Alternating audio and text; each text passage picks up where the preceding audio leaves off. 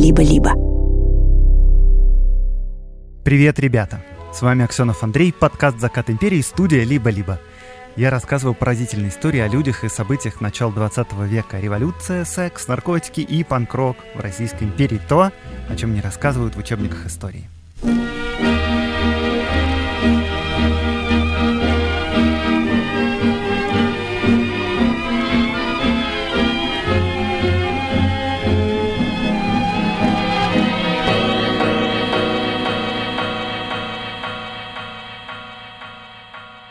Уже на следующей неделе первые лекции в Стамбуле и Алматы. Приходите, буду рассказывать про белую миграцию и про то, как в 1917 году либералы в белых пальто проиграли левым радикалам. А еще через неделю Тбилиси, Ереван и Батуми всех жду. Приходите. А сейчас вместе с партнером подкаста, с подписным книжным сервисом BookMate, мы продолжим рекомендовать вам книги, связанные с эпохой заката империи.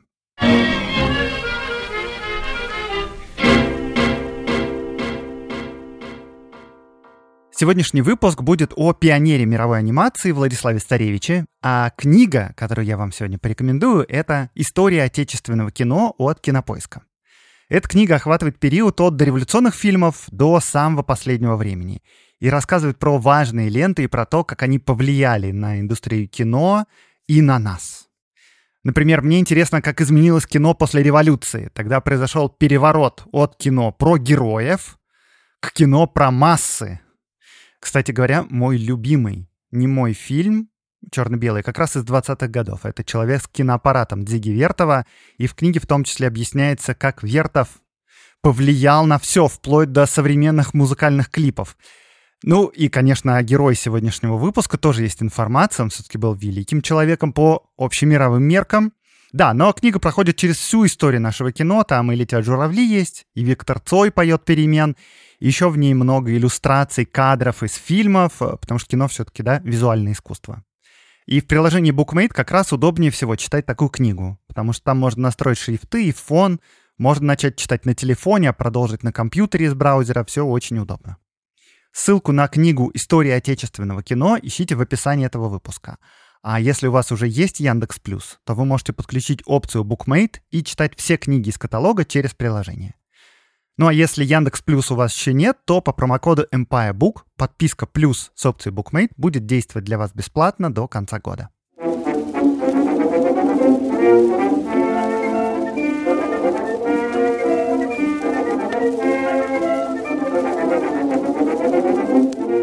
В 2000 году режиссер Терри Гильям попал на показ фильма на Международном кинофестивале в Сиджесе.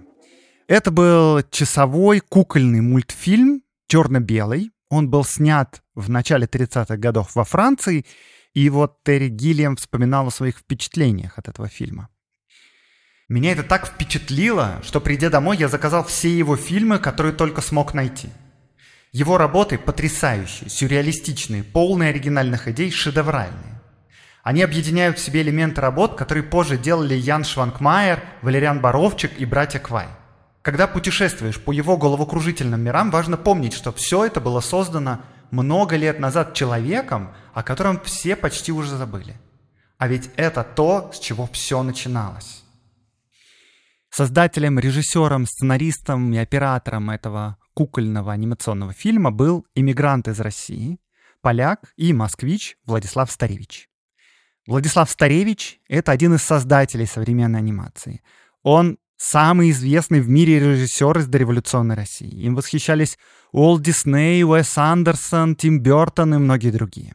Свои самые знаменитые работы он снял во Франции, в эмиграции, но первый большой успех к нему пришел еще в России.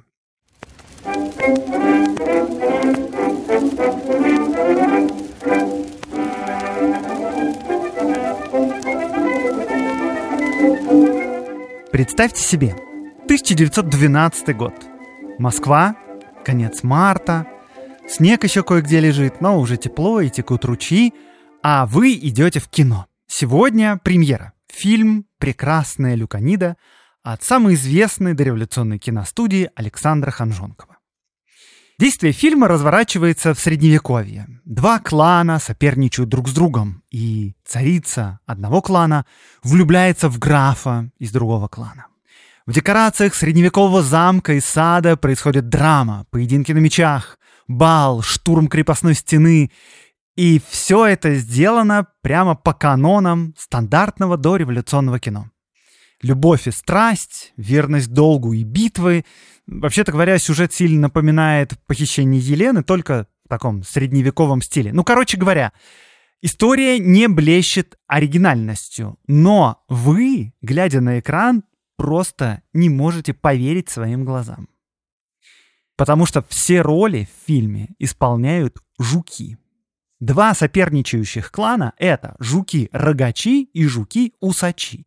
Но они ходят на задних лапках, они одеты и обуты, они носят в руках Э, то есть, да, не в руках, а в лапках, мечи и щиты. Они танцуют на балу, они машут усами, прикладывают лапки к сердцу и голове. И причем все это происходит плавно, естественно, даже по сегодняшним меркам. А тогда, в 1912 году, вы просто не можете себе представить, как это сделано. Вы в своей жизни никогда не видели анимации. Никакой ни рисованный, ни кукольный. Вы просто не представляете, что она вообще существует. Вы примерно знаете, как снимают кино. Крутят ручку у киноаппарата, и он запечатлевает происходящее перед объективом. Но вы не знаете, что можно снять кадр, поставить киноаппарат на паузу, передвинуть лапки у жука на миллиметр и снять следующий кадр. Этот фильм выглядит просто как чудо. И это самая громкая киносенсация года. Ленту показывают не только в России, но и в европейских и в американских кинотеатрах. Благо тогда кино немое, никакого перевода не требуется. И не только зрители всего мира, но и журналисты не могут понять, как, черт возьми, это снято. И вот, например, в британском киноиздании «Биоскоп» комментарий дал специалист из России.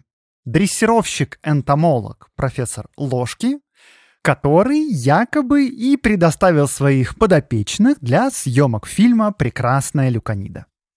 У некоторых моих кузнечиков настолько развелась музыкальность, что, играя им сентиментальное сочинение, легко видеть, как глубоко оно их трогает. Кузнечики удивительно эмоциональны. Им нравится флейта, и я всегда играю им какую-нибудь веселую, изящную музыку перед репетицией, например, вальс Шопена или скерца Бетховена. Это дрессированные жуки были, друзья. И люди этому верили, потому что, ну, а как иначе вообще все это может быть сделано? Но это все была спланированная медиакомпания, потому что профессор Ложки был совместной выдумкой кинопродюсера Александра Ханжонкова и режиссера Владислава Старевича. К этому интервью, между прочим, прилагалось фото профессора Ложки, и на этом фото легко узнать загримированного, собственно, режиссера Владислава Старевича. Правду говоря, спустя много лет, уже живя во Франции, Старевич отнекивался от своей причастности к этой выдумке и своему биографу обтекаемо рассказал об этой истории так. Профессор Ложкин существовал только в воображении английской прессы. Ну, и вообще говоря, это было не единственное, что Владислав Старевич не любил вспоминать из своей карьеры в Российской империи.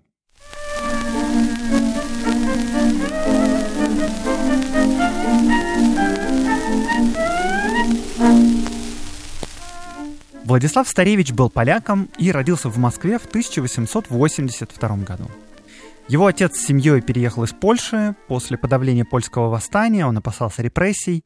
И когда Владислава было 4 года, его мать умерла, и отец отправил мальчика к родственникам жены в Ковна, это сейчас Каунас. Ну и вскоре сам туда тоже переехал, но мальчик все равно скорее воспитывался в семье дедушки. Не самое приятное начало жизни. Но родственники жены любили мальчика, и он вырос в такой творческой атмосфере, много рисовал. В то время была популярна такая игрушка «Волшебный фонарь». Это такой простой проектор, в который вставлялись разные слайды, и он проецировал на стену цветные изображения. Так вот, мальчиком Владислав сконструировал собственный волшебный фонарь. И сам нарисовал для него множество слайдов. Причем картинки у него были даже не статичные, а двигающиеся. Например, с паровоза шел дым, на море буря трепала корабль, мельница вращала лопастями, а звезды на небе мерцали. И Владиславу тогда было 10 лет, между прочим, когда он это сделал. В гимназии он учился не выдающимся образом, много дурачился, сбегал там, например, с обязательной молитвы, чтобы ловить бабочек, ну и в результате вылетел оттуда после второго класса с волчьим билетом за, цитата, «тихие успехи и громкое поведение». И из-за этого его пришлось устроить в гимназию в другую губернию, потому что в своей губернии не брали уже из-за волчьего билета. И вот в этой второй гимназии он в конце концов получил аттестат, э, как сам писал, из благосклонности, потому что продолжал шалить, учился ужасно, делал школьные юмористические газеты, а вот эту вот благосклонность заслужил за то, что раскрашивал фотослайды для гимназий и препарировал птиц для кабинета естествознания. Точно неизвестно, куда он пошел работать после окончания гимназии. Известно, что год он проучился в художественном училище, он рисовал какие-то картины на заказ, он фотографировал. Возможно, фотография тоже приносила ему деньги. Он участвовал в постановках любительского театра, вот это мы знаем. Он даже три года подряд получал городской приз за маскарадные костюмы. Но главными его увлечениями были фотография и энтомология. В 1906 году он женится на Анне Циммерман. Позже у них родилось двое дочерей. Еще через два года, в 1908 году, он устраивается на работу в местную казначейскую палату это первое место работы его, про которое мы точно знаем. Еще в то же самое время он помогает с разными делами в местном музее. А еще через два года, в 1910 году, он начал сотрудничать с журналом «Ковенское зеркало» и рисовал туда карикатуры. Подписывался «Мухобой». Чувак, тебе 28 лет, у тебя жена и дочь. Просто чем ты занят вообще? Но именно через издателя журнала «Ковенское зеркало» Владимира Вольберга Владислав Старевич и познакомился с московским кинопродюсером и владельцем собственной студии Александром Ханжонковым. Дело было в том, что Старевич страстно интересовался кино и мечтал вообще-то снимать фильмы. Он даже пытался взять в рассрочку кинокамеры у фирм Пате и Гамон. Он с ними переписывался. Ну, потому что цены на аппаратуру были тогда просто заоблачными. Старевичу надо было два года работать, не есть, не пить, вообще ни на что не тратить деньги, чтобы купить одну кинокамеру. И вот Старевич в своих письмах этим фирмам предлагал авторские права на свои будущие фильмы в качестве как бы частичной оплаты. Ну, вы сами можете себе представить, какую реакцию это вызвало. А вот с Александром Ханжонковым получилось провернуть этот трюк. Про Ханжонкова у меня был целый выпуск в третьем сезоне «Битва двух киномагнатов». Послушайте его, чтобы составить впечатление об этом продюсере. Но, в общем, э, тут мне надо объяснить, в чем был интерес Ханжонкова. А интерес его был в том, чтобы найти режиссеров и операторов для зарождающейся российской киноиндустрии. Потому что взять их негде. Училищ никаких нет. Ну и, собственно говоря, даже любителей кинооператоров и кинорежиссеров тоже нет потому что аппаратура-то вся дорогая, а руки нужны. И вот Ханжонков искал хотя бы просто талантливых и подходящих людей. И вот издатель журнала «Ковенское зеркало» Владимир Вольберг был знаком с Александром Ханжонковым и знал о том, что тот ищет людей. И вот он презентовал Ханжонкову своего карикатуриста. Значит, это у нас известный в Ковно фотограф, да, он учился в художке, он рисует карикатуры, он понимает в художественных постановках, потому что участвовал в спектаклях. Он даже сам делал костюмы и получал за них призы. Э, то есть, вот как в жизни бывает. Ты думаешь, что ты полный раздолбай, занимаешься просто чем попало, ни в чем не профессионал, а потом оказывается, что твои разнообразные скиллы прекрасно сочетаются между собой в каком-то новом и необычном деле. И вот точно так и произошло с Владиславом Старевичем. Ханжонков в результате то ли продал ему старую подержанную кинокамеру, то ли просто передал ее вместе с несколькими рулонами пленки и с условием, что права на все, что снимет Старевич, будут принадлежать студии Ханжонкова. И стал ждать.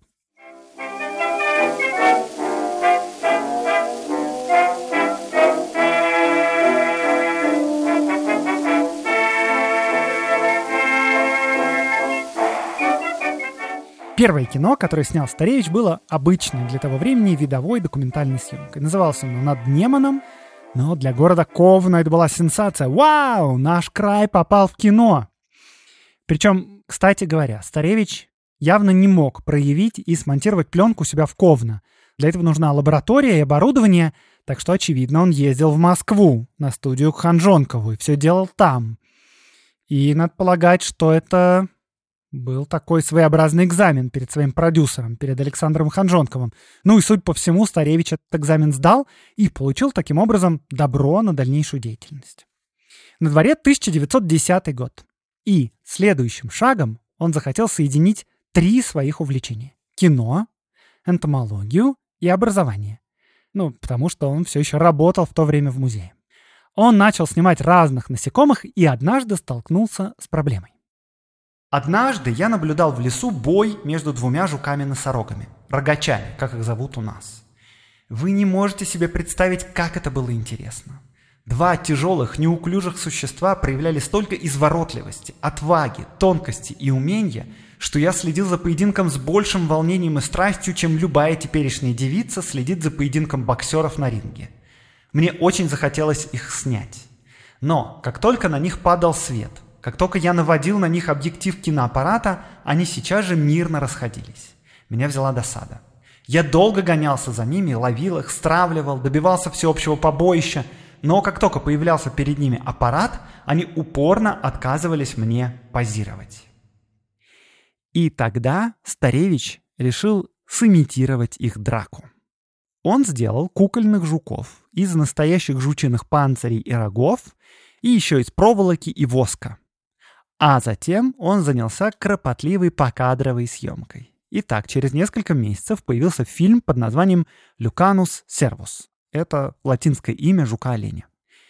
Долгое время считалось, что это вообще первый в истории кукольный анимационный фильм. Но, минутку душноты, выяснилось, что он был не первым. Как минимум, в 1906 году балетмейстер Мариинского театра Александр Ширяев снял ролик с куколками, танцующими балет. Но, да, Ширяев снимал кукольные мультфильмы чисто для друзей, как хобби. А вот Старевич хотел ворваться в киноиндустрию. И после вот этого своего первого опыта понял, осознал, что может быть его фишкой. Он еще снял в Ковна короткую сценку мультфильм со свадебным концертом кузнечиков и жуков, и после этого начал делать декорации и снимать свой первый большой игровой фильм про жуков. И когда готовые пленки увидел кинопродюсер Александр Ханжонков, то он понял, что его вложения в Старевича окупаются десятикратно. Московский продюсер предложил ему бросать свое казначейское ведомство, свой музей, журнал, любительские спектакли, вот эти все, брать жену, брать дочь, переезжать в Москву и снимать анимационные фильмы.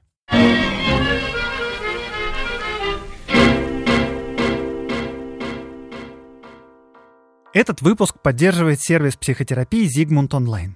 Хорошо, когда обстоятельства складываются так, как в этой истории. Да, кажется, Владислав Старевич шел по прямой дорожке к успеху в мировой славе, Э, но только да, в тот момент, когда он нашел свое дело, ему уже 28 лет.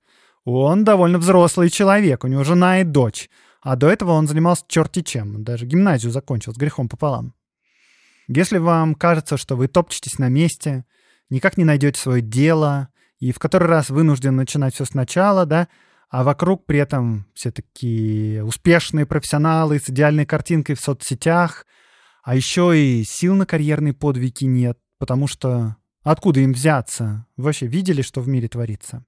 То на помощь может прийти наш партнер — сервис психотерапии Zigmund Online. Команда Zigmund Online поможет максимально быстро и просто выбрать специалиста, готового поддержать вас в борьбе с унынием или в борьбе с более сложными серьезными трудностями. Если вы сомневаетесь, раздумываете над тем, нужен ли вам психолог, то точно стоит попробовать. У нас для вас есть промокод «Закат», заглавными латинскими буквами, и он действует на первую сессию в Zigmund Online и дает скидку 30%. С этой скидкой первая сессия с психологом будет стоить 1950 рублей. Все подробности, промокод и ссылка будут ждать вас в описании выпуска.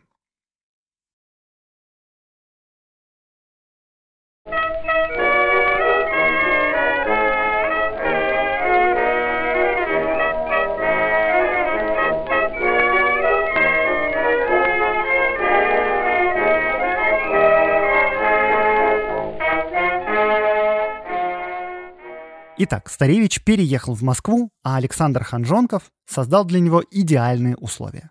Дал ему полную творческую свободу, дал квартиру при своей кинофабрике со студией, положил оклад 3600 рублей в год. Между прочим, это больше, чем для остальных режиссеров. И вообще это очень-очень хорошая зарплата для того времени. Можно просто не париться ни по поводу чего. А Старевич работал как бешеный. Он продолжал делать куколок для фильма, декорации, замок, крепостные стены, сад, тронный зал, реквизит для съемок, всякие пушки, мечи, одежды, сапоги, все миниатюрное.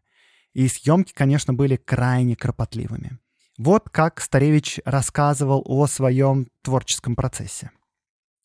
Чтобы получить, допустим, метр фильма, я должен произвести 52 фазы одной куклы, а следовательно, столько же оборотов ручки съемочного аппарата. Подготовка одного метра фильма занимает примерно полтора часа. Если две куклы действуют одновременно, у меня уходит как минимум два с половиной часа. Чтобы снять один метр пленки, нужно хорошо помнить мизансцены, надлежащие позы и реакции кукол.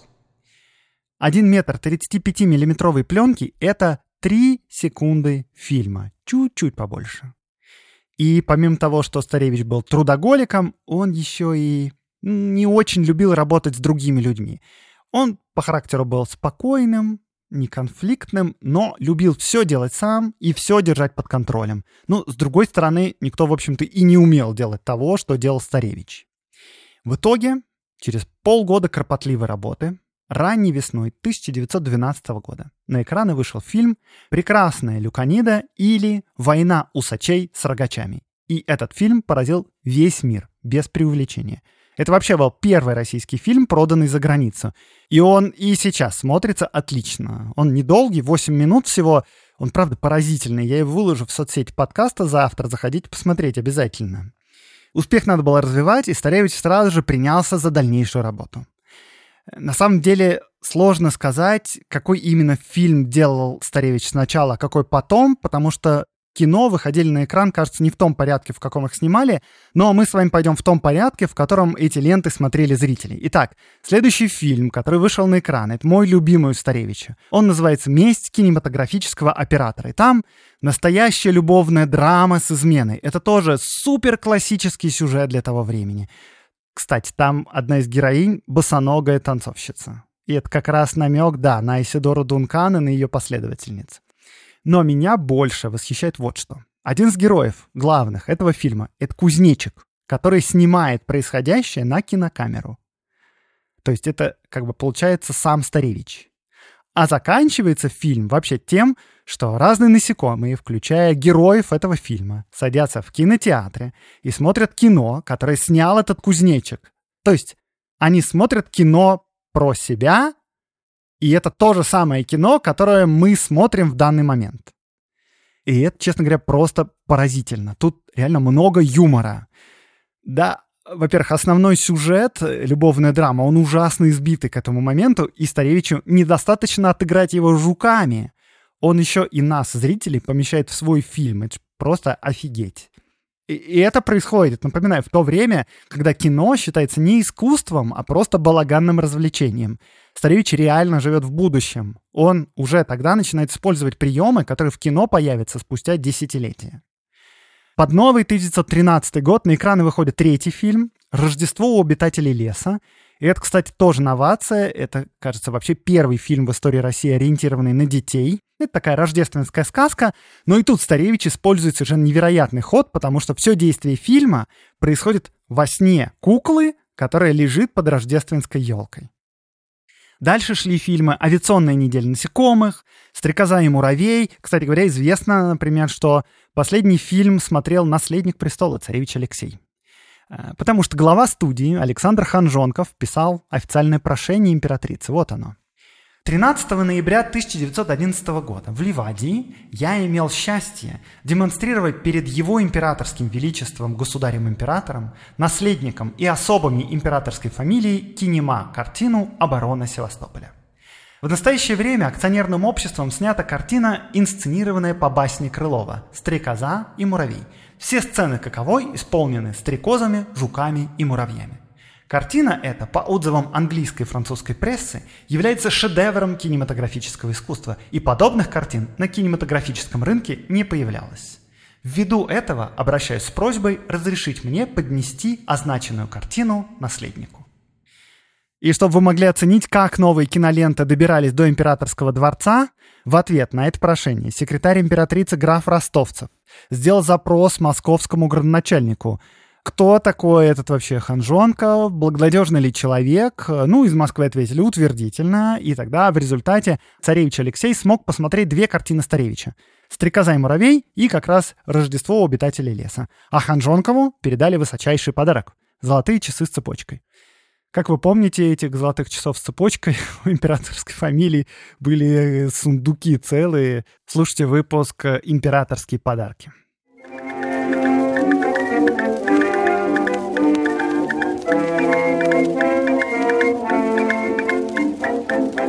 Про Старевича вспоминали, что он всегда был любезен, никогда ни с кем не спорил. А вживую не спорил, потому что в прессе он давал довольно язвительные комментарии порой.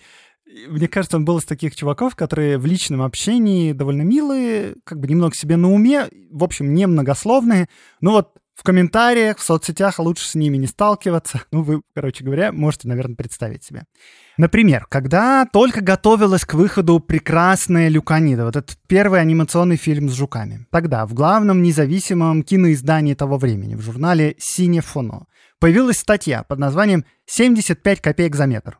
И журналист от имени редакции там говорил примерно такие слова – а вы там не офигели с легонца, уважаемые кинопроизводители, такую цену ломить за свои пленки? Вы что, хотите кинопрокатчиков разорить?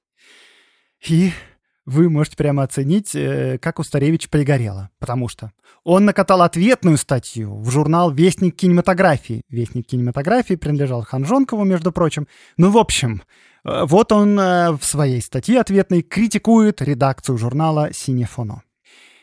Внимание редакции журнала было обращено лишь на пять слов. Цена 75 копеек за метр.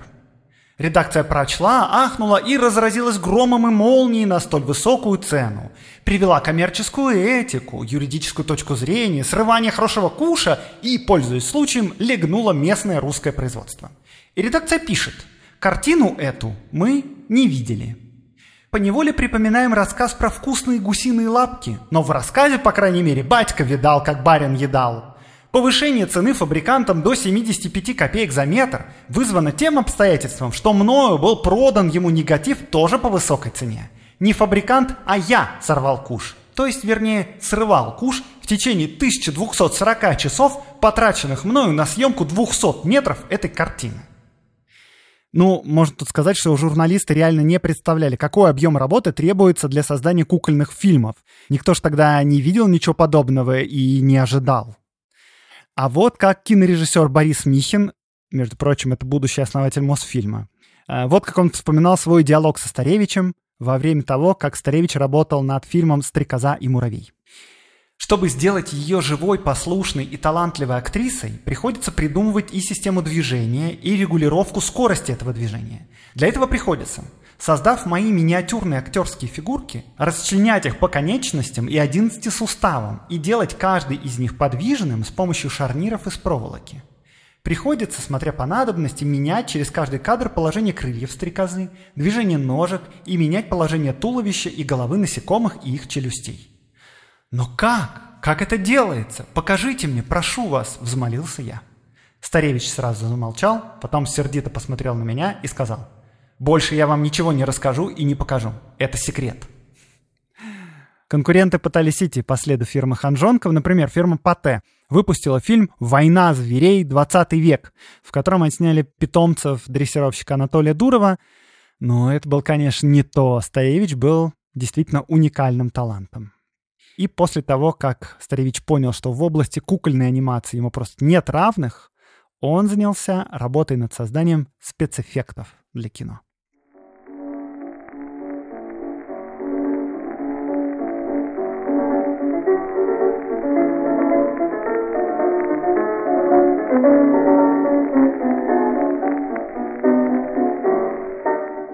1913 году Владислав Старевич стал работать над фильмом «Ночь перед Рождеством». И это был уже обычный игровой фильм, не кукольный. Старевич, привыкший все контролировать, был одновременно режиссером, оператором, сценаристом и художником-постановщиком. Черта играла восходящая звезда того времени Иван Мазжухин, Но вообще-то актеры жаловались на деспотичность Старевича. Вот, например, что считал коллега Старевича, режиссер Александр Санин. Пусть Старевич будет сто раз гениальным техником, но он не любит актера, он бездушный человек. И все мы для него только объекты его фотографических целей. Но, тем не менее, «Ночь перед Рождеством» — это один из самых знаменитых дореволюционных фильмов. Критики отмечали и актерскую игру, и точность в передаче гоголевского сюжета, и юмор, но больше всего фильм, конечно, производил впечатление своими спецэффектами. Салоха летит в небе на метле. Вакула летает на черте и похищает месяц. Галушки сами летят в рот пацуку. Публика ахала, а когда черт уменьшался в размерах и прыгал в карман в Вакуле, просто аплодировала. После этого успеха Владислав Старевич стал работать в киностудии Ханжонкова над научно-популярными картинами. У Ханжонкова был целый научный отдел, и, кстати говоря, этот отдел появился, ну, в том числе и потому, что в пост, в Великий пост, я имею в виду, в Российской империи были запрещены любые развлечения. Театры, например, не работали. И вот Ханжонков выхлопотал разрешение на демонстрацию научно-популярных фильмов. Ну, типа, это не развлечение, это наука и образование.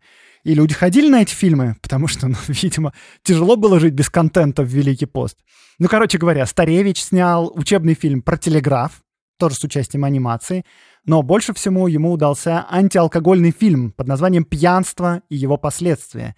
И там вместе с документальными съемками из московских кабаков появлялась еще инфографика, появлялись поясняющие тексты, анимация физиологических процессов, а актер Иван Мазжухин опять играл черта в уменьшенном размере. Он там выпрыгивал из бутылки, иллюстрируя допившегося до чертиков человека. Старевич даже использовал свои способности и таланты для розыгрышей. А, вот какая была история. Значит, э, встречает новый 1913 год на студии Ханжонкова. Корпоратив происходит. И там, значит, естественно, был зал, кинозал, и всем гостям показывали лучшие эпизоды из готовящихся к релизу картин. И вот представьте, да, все сидят в зале, на экране кадры фильма Старевича, выходит там Дед Мороз, и вдруг кадр замирает. И это очень опасный знак, потому что так происходит, когда пленка застревает в киноаппарате. И это означает, что очень скоро под светом дуговой лампы киноаппарата эта пленка загорится. А пленки того времени были не просто огнеопасны, они были взрывоопасны. Они делались из нитроцеллюлозы. Пожары в кинотеатрах часто заканчивались большим количеством жертв. Об этом а, регулярно писали в газетах, а тут в зале как бы сидят люди из мира кино. Они прекрасно знают о такой опасности. И вот они тревожно привстают, глядят на экран, а тем временем на экране прямо посередине появляется темное пятно из полохи пламени, и эти сполохи тянутся к краям. Все в панике бегут к дверям, кричат «Пожар!» И тут из проекционной будки выглядывает просто бледный от испуга кинооператор. Никакого дыма, никакого пламени за ним не наблюдается, а кинооператор кричит «Ну и жулик же наш старевич! У меня здесь все в порядке, а пожар на экране – дело его рук!» Ну и оказалось, что это все искусная анимация Старевича. По воспоминаниям, это всем показалось очень удачной новогодней шуткой.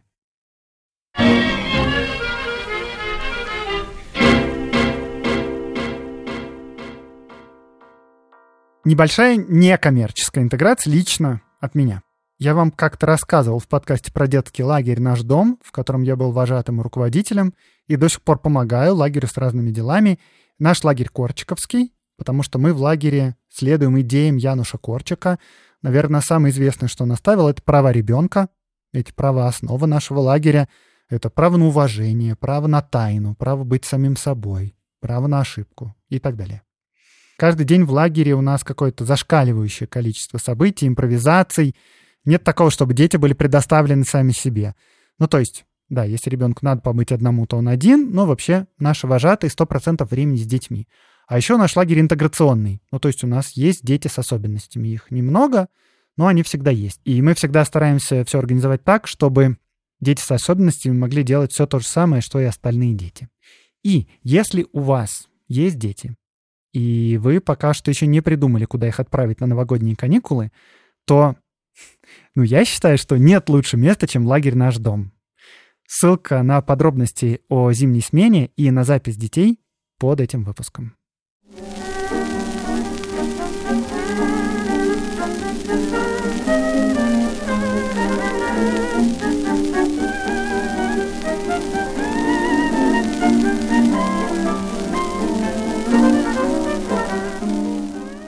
В 1914 году началась война. И в декабре Старевич перешел от Ханжонкова на работу в Скобелевский комитет. Это была такая крупная общественная организация при Академии Генштаба. Изначально этот комитет специализировался на помощи военным инвалидам, но в Первую мировую занимался многими разными вещами и известен больше всего патриотической пропагандой. Но на самом деле Скобелевский комитет снимал и легкие игровые фильмы. Старевич стал работать в военно-кинематографическом отделе – с одной стороны, это показывает его приоритеты во время войны, его отношение к России, при том, что он всю жизнь считал себя поляком, а поляки как бы были не самой лояльной нацией в империи. С другой стороны, работа в Скобелевском комитете давала бронь от армии. Честно говоря, не до конца ясно, чем мотивировался режиссер, ну, он вообще был не очень многословный. Самая его известная картина там — это фильм «Лилия Бельгии». Это очередной кукольный фильм Старевича с насекомыми, и там рассказывается о судьбе Бельгии, которая была почти полностью захвачена немцами в первой неделе войны. Еще там был фильм какой-то, где Бисмарк пил пиво в облаках, а кайзер Вильгельм передвигался на колбасе, а колбаса как бы изображает аэростат Цепелин. Или вот еще, например, Вильгельм сидит в калоше, а калоша — это дредноут. Э, сам Старевич не любил впоследствии вспоминать, даже, в общем-то, никому не говорил о том, что в то время для Скобелевского комитета он снял множество фильмов, как бы это выразиться, слишком легкого содержания. Я не знаю, честно говоря, в чем был заказ именно Скобелевского комитета. Может, развлечь солдат в окопах, может, заработать денег просто. Но, кажется, ничего патриотического в этих фильмах не было. Впрочем, они не сохранились. Сохранились только отзывы на них, что они были какие-то не совсем приличные. Ну и названия еще сохранились. Названия вот такие. «Доброе сердечко», «Женитьба поле», «Жених по дешевой цене», «Поль, дачный астроном», «Чучело гороховое» и так далее. Но все изменилось с революцией.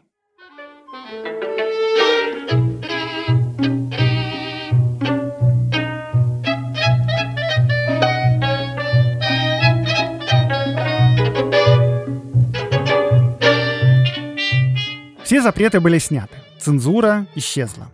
А Скобелевский комитет мгновенно перешел под плотный контроль социалистов. И Старевич делает свой первый послереволюционный фильм. Он назывался «Темная вера». И, судя по этому фильму, Старевич прекрасно сработался с новым начальством. Потому что новым начальником Старевича и одновременно сценаристом этого фильма был Григорий Болтянский. Он вообще был связан с кино, но больше Григорий Болтянский был связан с революционной работой. С 1905 года он член социал-демократической партии.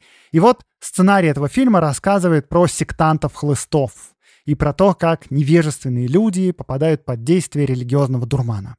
И при царе такую ленту не разрешили бы. Потому что, во-первых, про хлыстов лучше помалкивать, ну, чтобы не делать им рекламы, а во-вторых, а на что это вообще намекаете? Какой еще религиозный дурман?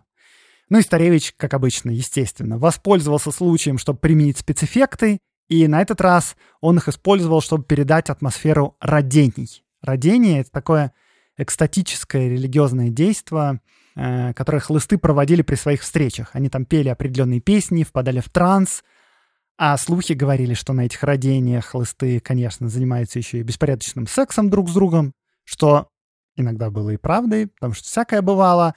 Так вот, критики писали, что сцены родений в фильме, благодаря мастерству Старевича, вгоняли зрителей в настоящий священный ужас. Ну, 1917 год — это время одновременно и непростое, и открывавшее новые двери для тех, кто чувствовал, откуда дует ветер и куда. Э, Старевич продолжал снимать кино для своего Скобелевского комитета, а комитет этот становился все более и более политизированным. И там, например, режиссер снял агитационную ленту про грядущие выборы в учредительное собрание. Оцените сюжет. Профсоюзный активист, пролетарий и кандидат от социал-демократов товарищ Пряжев борется за сердце фабричной работницы Насти против коварного капиталиста, представителя старого мира. А по ходу дела зрителям разъясняют процедуру выборов, и причем, опять-таки, это первый в истории России политический агитационный фильм к выборам. Старевич тогда снимал кино и для кинокомпании «Русь», потом он вернулся к Ханжонкову, а Ханжонков э, в какой-то момент перебрался подальше от Москвы и Питера в Крым. В Крыму во время гражданской войны Ханжонков пытался заново запустить киноотрасль, кое-что получалось, но, конечно, вообще тогда было не до фильмов людям. Есть, например, история о том, как Старевич тогда в Крыму продавал английским военным ассирийские амулеты многовековой давности. С такими, как бы сказать вам, э, не совсем скромными изображениями на этих амулетах. Делал эти амулеты, естественно, сам Старевич, причем это занимало не так много времени. Час-два на обтачивание морских галек, одновременно с приемом на пляже солнечных ванн изготовителем, для придания им формы сердца. Столько же на высекание дома нужных изображений на этом кремниевом сердце и целые сутки на пребывание амулета вместе с приделанной к нему цепочкой в ванночке с особыми химикалиями, вызывающими ржавчину, зелень и прочие приметы долгого пребывания под землей. В 1919 году Старевич с женой и дочерьми эмигрировал в Италию, а затем переехал во Францию. Ему 37 лет, и все надо начинать сначала. Он пытался делать что-то сначала с русскими иммигрантами, но стартапы эти банкротились, ничего не выходило. И, наконец, его позвали работать в кинокомпанию «Меркурий». Ну, все-таки фамилия у него была известная. И условия в кинокомпании ему дали не хуже, чем у Ханжонкова до войны. И вот тут, во Франции, он и сделал свои самые главные, самые знаменитые шедевры, которые принесли ему славу и которые как раз и повлияли на западную мультипликацию. Его звали работать в Голливуд, но он отказывался, потому что Голливуд — это бешеный конвейер попсы, а Старевич занимался искусством всю свою жизнь. И он продолжал работать самостоятельно, ему помогали только его жена и обе дочери. Самый знаменитый его фильм про Лиса Ренара или про Лиса Рейнеке, потому что этот лис — известный сказочный персонаж как во Франции, так и в Германии. Он снимал его сам, в своей собственной студии дома, то есть 18 месяцев, и закончил в 1931 году. Он хотел его озвучить, но денег на это не хватало, в том числе потому, что Старевич не хотел продавать фильм корпорации. И в итоге ему деньги дали в Третьем Рейхе. Потому что Лис Рейники — это немецкое народное достояние, это фольклор, надо поддержать. И звуковой фильм вышел прямо перед войной, в Берлине в 1937 году, а в Париже его показали только во время оккупации — и вышло неудобно. И после войны этот фильм старались как-то не вспоминать. Хотя это была вершина творчества Владислава Старевича. И к этому добавлялось еще и то, что Старевич хотел работать самостоятельно, он не хотел входить ни в какую студию, искать финансирование тяжело таким образом. В конце жизни Старевич зарабатывал созданием рекламных роликов и даже продавал понемногу своих кукол. Найти деньги для своих новых больших идей для фильмов «Сотворение мира» и «Сон в летнюю ночь» ему не удалось. Умер он в 1965 году, совсем в другую эпоху, в эпоху громких цветных голливудских блокбастеров. Умер он не то чтобы забытым, ну, он умер уважаемым чудаком-патриархом, который был знаменит до войны, а что он делает сейчас, как никому особо не интересно. Но к концу 20 века фильмы Старевича вытащили с полок архивов, нашлись даже дореволюционные, снятые еще в России, и так про Старевича узнали и Тим Бертон, потому что, например, «Кошмар перед Рождеством» Бертона создан под влиянием Лен Старевич в том числе. Про него узнал Уэс Андерсон, потому что тоже бесподобный мистер Фокс вдохновлен непосредственно фильмом про Лиса Рейнека Старевича и так далее, и так далее. И вот так уже в конце 20 века Старевич вошел не только в пантеон создателей российского кино, потому что его коллеги-ученики, которые остались в СССР, конечно, помнили о нем и уважали его, но так Старевич занял свое место и в истории мировой анимации.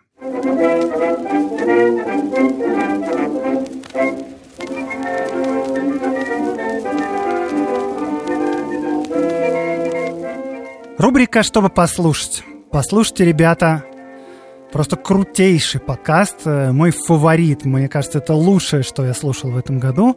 Это подкаст «Война, которой не было», который выпускает издание «Холод» о Чеченской войне, первой и второй, 90-е и начало нулевых. Много записей репортеров, много интервью с людьми, которые все видели своими глазами, правозащитники, депутаты Государственной Думы, журналисты, которые тогда работали на этой войне. И, конечно, такая объемная картина получается, и очень сложная, и очень грустная. Но это просто супер подкаст, который очень живо и драматично и правдиво рассказывает ту историю. Ссылка будет в описании.